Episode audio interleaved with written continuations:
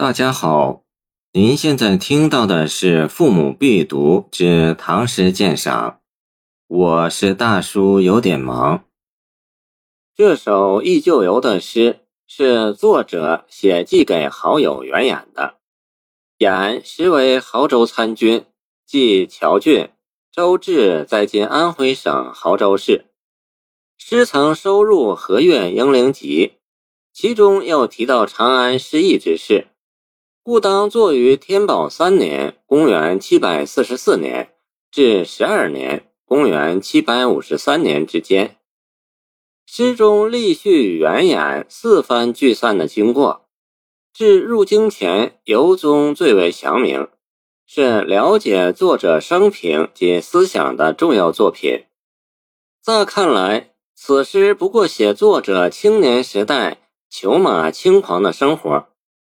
至涉及重酒侠妓与道士交友等内容，似乎并无多少积极的思想意义。其实不然，须知它是写于作者夜居王门不称情，见行路难。其二，政治遭遇失意，对于社会现实与世态人情均有深入的体验之后，因此。忆旧游便不仅有怀旧，而且有非金的意味。诗人笔下那优逸行乐的生活，是作为使我不得开心颜的污浊官场生活的对立面来写的。见《梦游天姥吟留别》，其笔下那脱略行迹的人物，又是作为上层社会虚伪与势力的对立面来写的，自有言外之意在。诗篇的组织以与原衍的离合为经纬，共分四段。前三段依次给读者展现出许多美好的情事。第一段从忆昔洛阳董曹丘到郡留洛北愁梦思，追忆诗人在洛阳时的放诞生活，及与原衍的第一番聚散。这里最引人注目的是诗人鲜明的自我形象。从洛阳一酒家，借董曹丘说起，这个引子就是李白个性特征的表现。位于天津桥南造酒楼，天津桥在洛水上，是一个何等主观的夸张，在自称酒中仙的诗人面前，简直就没有一个配得能饮酒的人。少年李白生活豪纵，充满进取精神。饮酒是追求一种精神上的解放。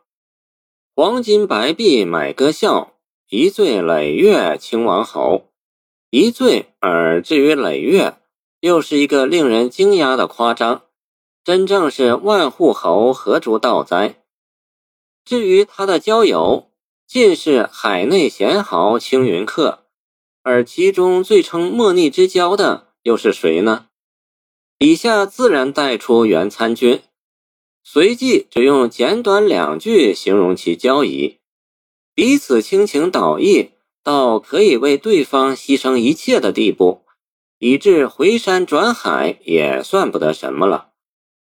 继续的俊杰又深蕴真情笃意，刚开这样一个头，以下就说分手了。那时李白旋赴淮南潘桂枝。而原流落北，潘桂枝指隐居访道士，语出淮南小山招隐士。不过这开头已给读者留下了深刻的印象。一二段之间有两个过渡句，不忍别，呈上君留洛北愁梦思，写二人分手的依依不舍，还相随，又引起下文第二番相会。由此二句上下衔接极为自然。第二段从相随迢迢访仙城到君意归家渡渭桥，追忆携原衍同游汉东郡，即随州。周至在今湖北省随州市，与汉东太守及道士胡子阳游乐情事。先写二人访仙城山，泛舟赏景。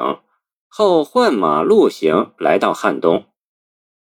相随六句写风光，写行程，简洁入妙。路迢迢，水回营，出入渡尽，使人应接不暇。然后与道远出营的汉东太守见面了。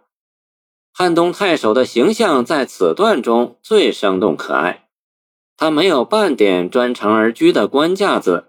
他与子阳真人固然是老朋友，对李白也是倾盖如故。这几位忘形之交在随州苦竹院、参霞楼饮酒作乐，道士与诗人一同伴奏，汉东太守则起舞弄影，没有尊卑，毫无拘束。本来就洒脱的诗人，举措更随便了，不但喝得烂醉，甚而忘形道我醉横眠枕其骨了。然而太守对此则不以为忤，还脱下锦袍给他盖上。这一幕解衣依我的场面写来感人肺腑。此段环境氛围描写亦妙，与道院相称。参霞的楼名。凤鸣的仙乐，都造成一种飘飘然非人世间的感觉。欢会如此高兴，当言意气凌九霄，而分别又显得多么容易啊！星离雨散不终朝，诗人与原眼又作分别。余寄还山寻故巢，君亦归家渡渭桥。真是天下没有不散的筵席。谢谢您的收听，欢迎您继续收听我们的后续节目。如果你喜欢我的作品，请关注我吧。